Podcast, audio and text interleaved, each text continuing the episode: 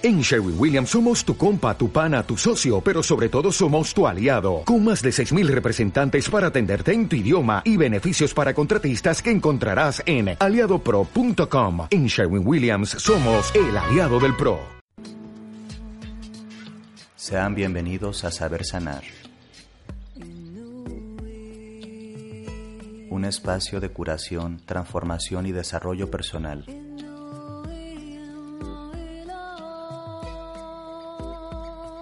Mi nombre es Cristian Ortiz y comenzamos.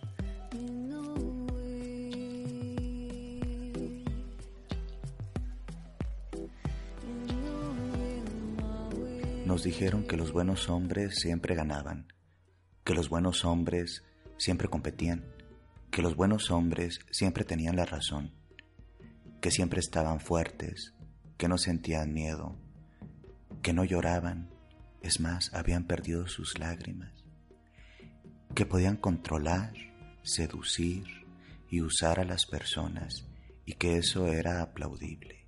Nos contaron un montón de cosas que la verdad no son ciertas y ahora estamos despertando a la mentira.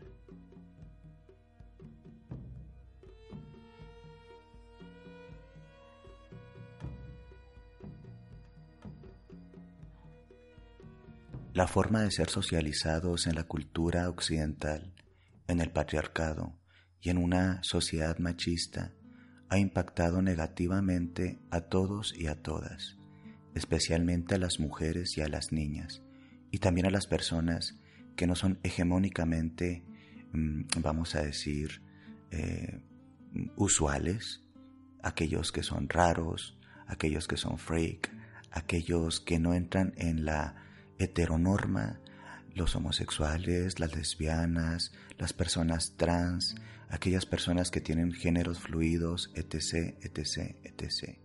Una cultura que enaltece que hay una forma correcta de em, manifestarse y que esa forma correcta generalmente está en los hombres heterosexuales, fuertes y masculinos. La masculinidad es una de las herramientas de socialización quizá más destructivas, en donde mm, las afectadas, como bien dije, suelen ser las niñas y las mujeres. Sin embargo, los hombres que hemos sido socializados en la masculinidad hegemónica o hemos tratado de encajar en ella de forma explícita, implícita, consciente o inconsciente, también hemos salido muy afectados. Claro está, que no somos las víctimas principales de este proceso de socialización, porque también funcionamos como armas generadoras de violencia. Aceptar este tipo de cosas al principio es bastante perturbador y todos tenemos una resistencia. Una resistencia que tiene que ver con que no todos los hombres somos así, o solo algunos, o solo en algunos países, en algunas condiciones, o es que las mujeres ya tienen los mismos derechos que los hombres, y un montón de cosas que suenan bastante racionales, pero que son profundamente alejadas a la realidad. La realidad es que en el mundo, todos los días, mujeres y niñas sufren violencia simplemente por el hecho de ser mujeres, niñas, y tener una genitalidad y una expectativa de género específica. Todos los días hay mujeres violadas dentro de su matrimonio, de su noviazgo, y son también asesinadas como si no pasara nada. Y la realidad es que si decimos, pero bueno, también a los hombres nos matan, pues nos damos cuenta que la mayoría de las veces eh, pues son otros hombres los que asesinamos a otros hombres. Es decir, en la cultura patriarcal los cuerpos que son habitados con genitalidad masculina o de hombre o de macho o eh, a través del falo y las identidades eh, que son revestidas por símbolos de lo masculino, eh, seguimos siendo, vamos a decir, la parte peligrosa de la humanidad. Los hombres somos peligrosos solamente por haber nacido hombres. Y aunque queramos ser buenos, entre comillas, adecuados y correctos, gran parte del software, por así decirlo, o de la implicación em, educativa que hemos tenido y la socialización, nos han llevado al polo de la normalización del abuso, la violencia, el poder sobre eh, los demás, las demás, y la invisibilización, es decir, no vemos eh, que estamos haciendo algo inadecuado, destructivo y muchas veces incluso violento. El primer paso para empezar la reconstrucción, la rehabilitación y la sanación de estas formas internalizadas de masculinidad destructiva es aceptar que somos parte del problema. Parte del problema al omitirlo, parte del problema al no aceptarlo y parte del problema al normalizarlo. Eh, y esto es un punto focal de trabajo. También vamos a observar que en, la, en el proceso de deconstrucción vamos a ganar, por así decirlo, eh, cosas que tenemos perdidas mucho de esta pérdida en, esta sociedad patriarcal, machista y violenta, eh, pues vamos a decir que son los corazones arrancados. Si a las mujeres se les ha despojado en esta sociedad de su poder, de su honra, de su cuerpo, a los hombres se nos ha despojado en muchos sentidos de la capacidad psicoafectiva eh, sana y por lo tanto tenemos formas de vincularnos altamente destructivas y violentas no tóxicas, ¿eh? porque últimamente usamos mucho el tema de toxicidad, toxicidad, noviazgo tóxico, matrimonio tóxico. La realidad es que la mayoría de las veces es más bien la palabra correcta, violencia, relaciones o vínculos violentos. Mm, los hombres que queremos empezar un proceso de constructivo hemos de reflexionarnos y pensarnos cómo es que seguimos siendo socializados en una sociedad en donde nos dicen que tenemos que ser fuertes, que tenemos que estar siempre estables, que tenemos que, vamos a decir, casi ser estoicos o heroicos, y como si no tuviéramos el derecho a la ternura, a la vulnerabilidad, a los sentimientos, a las paternidades cercanas, al erotismo pleno. Es como si fuéramos simplemente instrumentos de poder y dominio patriarcal. La realidad es que no somos eso. Eh, ya hace algunos ayeres, algunos años, bien decía el gran pensador José, Martí, em, temas acerca de la pedagogía de la, ternura. Y quizá por ahí podríamos entrarle a este tema. Eh, las masculinidades y el trabajo con la pedagogía de la ternura es algo que podemos integrar en la recuperación de sociedades mm, más pacíficas, menos violentas. Y aquí empezaríamos a habilitar la capacidad que todos los hombres tenemos, que todas las personas tenemos, de habitar vínculos basados en el respeto, la fraternidad, la hermandad, ¿sí? la ternura, el amor eh, y la reciprocidad. Alejándonos del polo en donde buscamos ser amados o temidos, porque a veces se confunde, no sabemos ya si nos ama nuestra pareja o nos teme, si nuestros hijos nos aman o nos temen y pasarnos a las relaciones en donde no nos eh, ponemos por encima de los demás.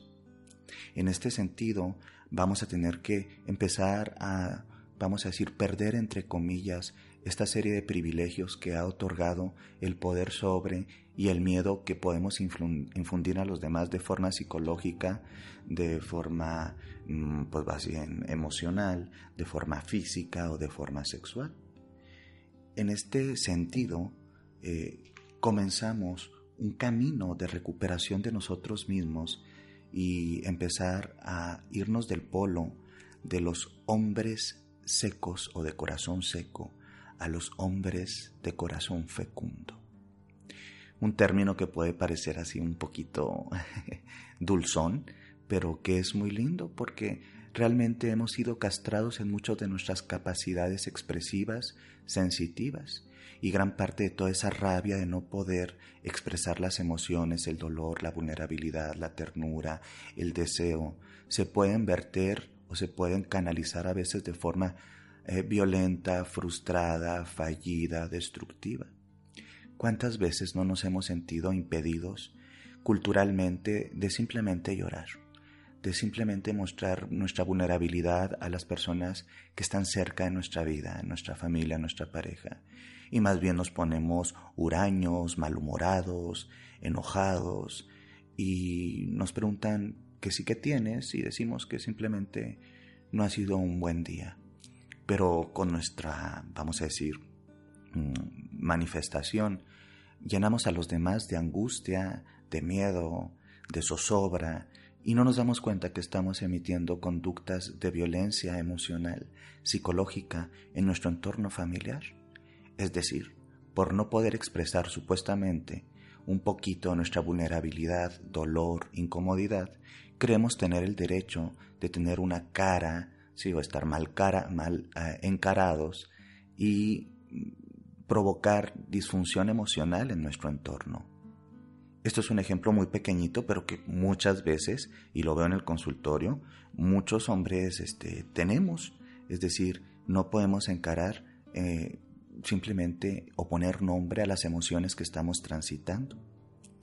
Un hombre que quiere salir del corazón seco y quiere ir al corazón fecundo, ha de ser muy tierno con él mismo, pero también con los demás, y ha de empezar a nombrar todo el tipo de violencias con las cuales de formas sutiles o de forma explícita se relaciona con su pareja, con sus hijos, con su propio cuerpo, con el entorno, con las compañeras y compañeros de trabajo. Eh, quizá esto provoca mucho miedo porque sentimos que vamos a perder poder, pero la realidad es que no es una pérdida de poder, sino una pérdida de funciones violentas que utilizamos para vincularnos con los demás. Es decir, no podemos utilizar el, código de la violencia como forma de vinculación normalizada. Hemos de aprender a buscar los códigos de la ternura, el amor, ¿sí? el cobijo, como, como formas de vínculo. Y eso pues es como si nos hablaran en otro idioma, porque nos parece muy lejano. Uno, porque tenemos una serie de estereotipos de género que dominan el concepto de masculinidad como la fortaleza, la hombría, el siempre ganar, el no llorar y ya te imaginarás cuántos tantos más tenemos. Dos, porque pareciera ser que conseguimos más fácilmente todo si imponemos violentamente eh, las relaciones. y esto no es cierto. No conseguimos realmente ¿sí? vínculos profundos, empáticos y respetuosos. Conseguimos obediencia, miedo y sometimiento. Y no podemos seguir confundiendo eso con el amor y eso con la unión. ¿Sí? No, no es posible que todavía creamos que es, normal que nuestras parejas nos tengan que pedir permiso eh, para salir o que sea normal que nuestros hijos e hijas se quedan calladitos, calladitas cuando llegamos a la casa porque pues como eres figura de autoridad, este, se quedan calladitos, ya no molestan. Bueno, tendríamos que pensar si realmente es un tema de figura de autoridad o tiene que ver más bien con figura violenta, ¿sí? Sometedora. Entonces, generar eh, corazones fecundos desde lo masculino tiene que ver con entender qué queremos plantar en el jardín de esta vida. Queremos plantar em, personas que nos temen, relaciones lastimadas, personas que se han ido perdiendo por cuidarnos, soportarnos, cobijarnos, personas codependientes. O queremos cultivar, sembrar y dejar florecer amores recíprocos, empatía, crecimientos mutuos, respeto, dignificación. Hace algunos, no, algunas semanas, me comentaban en consultorio eh, que le daban, vamos a decir, como una especie de miedo eh, cuando le enviaba flores a su pareja. Era un chico. Y también a veces le daba como un poco de zozobra o ansiedad enviarle también chocolates o dejarle algún tipo de palabras lindas este, escritas en el, a través de mensajes porque había una parte de él que le decía como una vocecita, vamos a decir, maligna, que se estaba atontando, que ella iba a pensar que pues ya lo tenía comiendo de su mano y entonces iba de una otra forma ella a ser abusiva con él porque él manifestaba ternura, amor y que aunque él quería hacer de esa forma una vocecita dentro de él, este le decía esas cosas. Muchos hombres que he visto pasar también por mi consulta o por grupos, describen este tipo de experiencias de tener miedo a manifestar ternura, amor, cobijo, eh, porque no vaya a ser que pierdan respetabilidad incluso con su pareja y esta pareja se sienta con todo el derecho de manipularlo y, y todas estas ideas que vendrían siendo en nuestra vocecita interior, macho, nuestro macho interior, que por más que te has estado trabajando, lo tenemos activo y nos dice cositas por el estilo.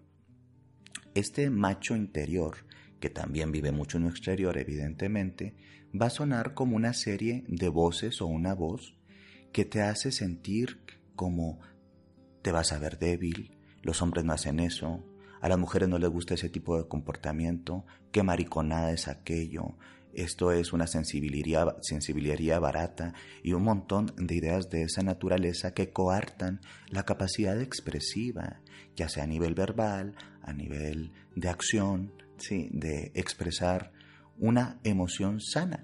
Una emoción sana que es el gusto, que es el erotismo, eh, que es la unión, que es un montón de cosas.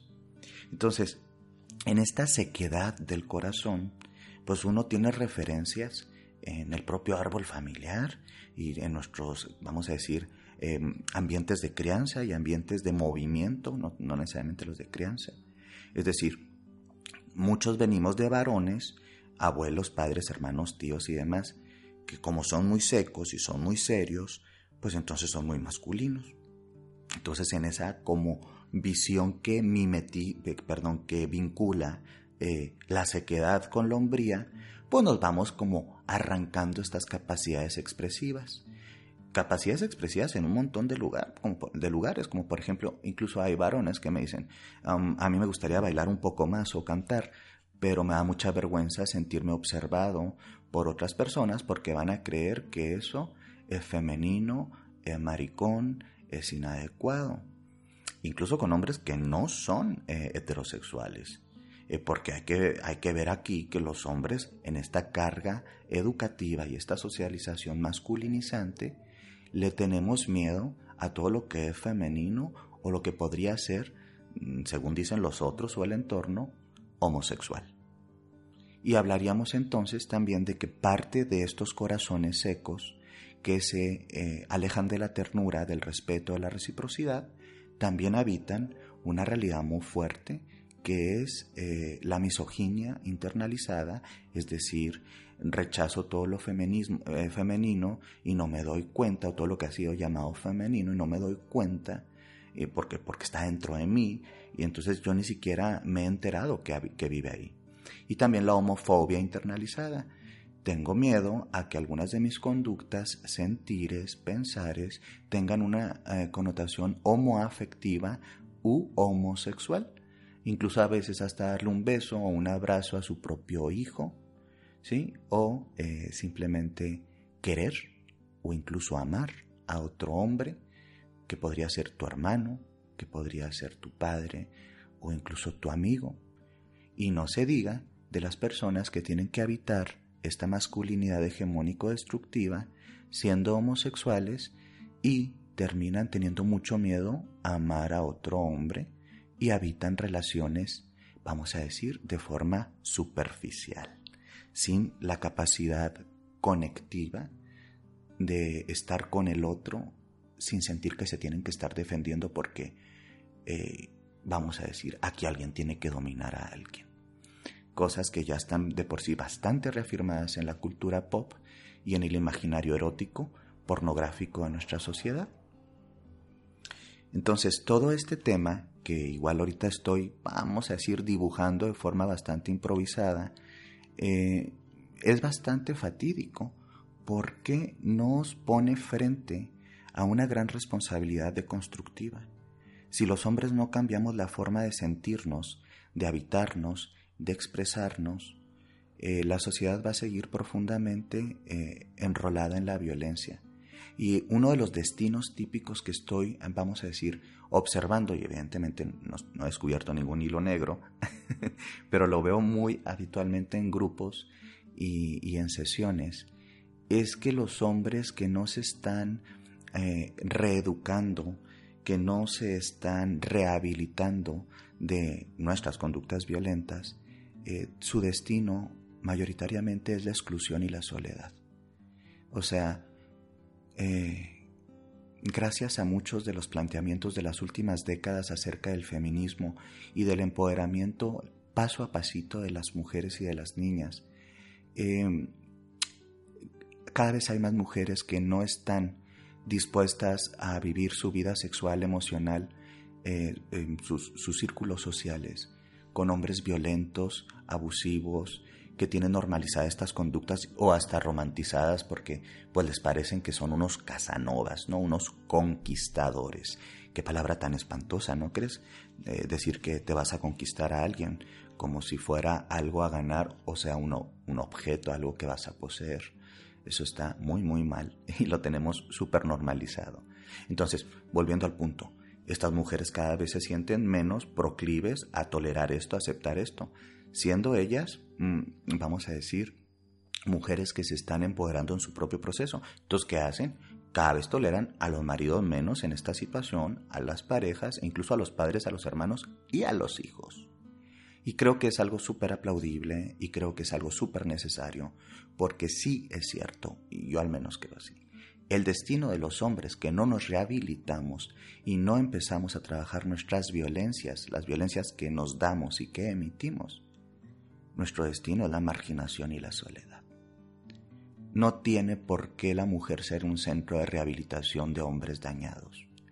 No tiene por qué ser la pareja un espacio de violencia y no tienen por qué los hijos en el pensamiento de tienes que aceptar a tus padres o a tu, a tu padre o a tu madre bajo todas las circunstancias, aguantar ¿sí? nuestras disfunciones emocionales, vinculares, sociales. Entonces, los hombres de corazón fecundo, ¿sí? ¿Qué son hombres? ¿Qué son estos hombres? Este, ¿Dónde están? ¿Qué andan haciendo? Este, ¿Dónde los conocemos?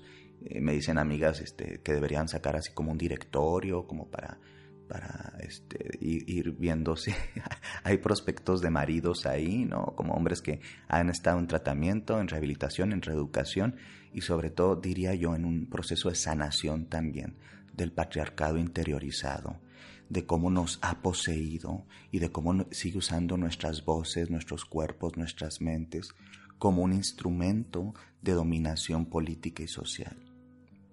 Entonces, ¿dónde están los hombres de corazón fecundo? Bueno, están en muchos lugares. Unos andan trabajando terapéuticamente, otros están sumándose a los movimientos derecho-humanistas con perspectiva de género o también a través de ir acompañando el proceso de sus hermanas, madres, eh, esposas, eh, parejas, que es el término más correcto, feministas, y están tratando de dejar de tenerle miedo al feminismo y de mm, buscar ser parte de una forma no protagónica, claro está, porque si no sería como pan con lo mismo, ¿verdad?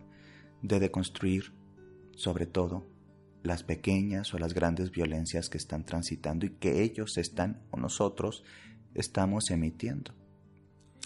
Se marca que, por ejemplo, debe estar regida por el amor, por la armonía eh, socioemocional, por los sentires de hermandad y equidad, por la restauración de la autoestima, entre paréntesis, el término correcto, según he escuchado y me ha encantado, de Virginia Gawel, eh, el autoamor, ¿sí? porque eso de estimarse a sí mismo está, está muy jodido. Uno se debe amar, porque desde ahí entra la capacidad también de amar a los otros, a las otras. Entonces, en esta pedagogía de la ternura, eh, podemos empezar a trabajar también los hombres nuestros mismos procesos de desconexión con la misma, porque nos hemos desconectado de tal cosa, eh, nos hemos desconectado en planos sociales, nos hemos desconectado en planos emocionales, en planos sexuales, en muchos, muchos planos. Nuestras paternidades y, y nuestros amores están quedándose muy secos de ternura. Y, o siempre han estado así. Entonces, habilitar, rehabilitar, reeducar y replicar conductas de los hombres sanos o un poquito más sanos o que están en el camino de sanidad o que por lo menos quieren violentar cada día menos porque aguas acá, esto no es un lugar a donde llegar, ¿eh?